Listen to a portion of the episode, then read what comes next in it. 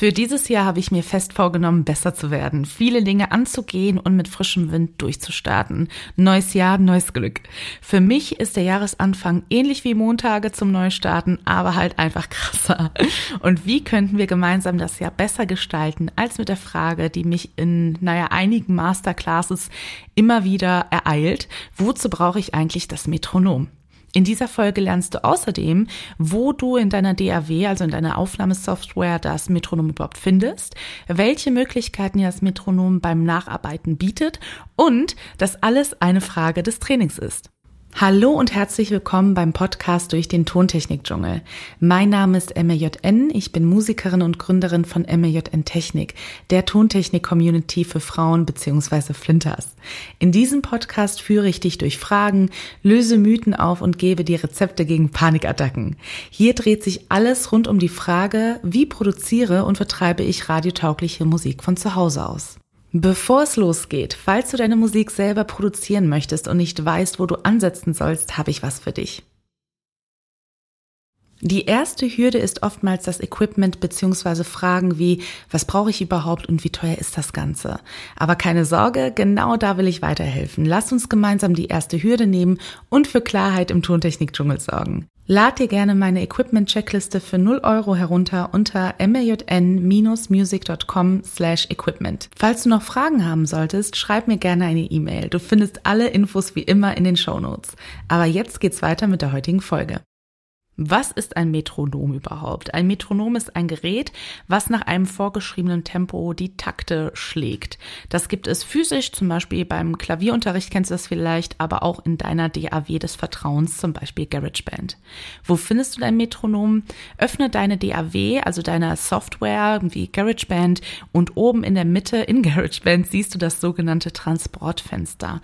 Dort siehst du auch als äh, Tempo standardmäßig 120 BPM, also Beats per Minute, also Schläge pro Minute. Je höher diese Zahl ist, umso schneller ist dein Song. Du hörst aber natürlich im Moment kein Anzählen von Takten. Das musst du erstmal aktivieren und zwar durch das sogenannte Metronom. Der liegt etwas weiter rechts und zwar rechts neben dem Button, wo 1, 2, 3, 4 drauf steht. Klicke es an. Ist es aktiv, färbt sich die Oberfläche des Buttons lila.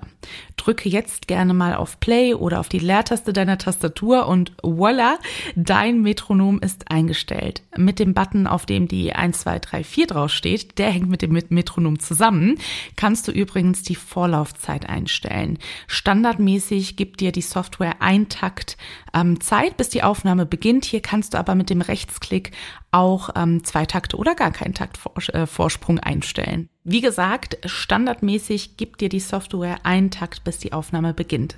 Ist der Song dir zu langsam oder zu schnell? Kein Problem. Du kannst das Tempo jederzeit mit Doppelklick in das aktuelle Tempo ändern und mit Enter bestätigen. Aber wozu brauchst du das überhaupt? Es gibt drei gute Gründe, warum es absolut Sinn macht, dieses Metronom zu nutzen, was sich natürlich immer an dem Tempo orientiert.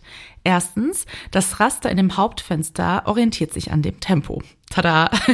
Das heißt, wenn du etwas bewegst oder schneidest, kannst du es akkurater und effizienter tun, wenn du natürlich auf dem Tempo mit dem Metronom richtig aufgenommen hast oder richtig zum Tempo müsste man sagen.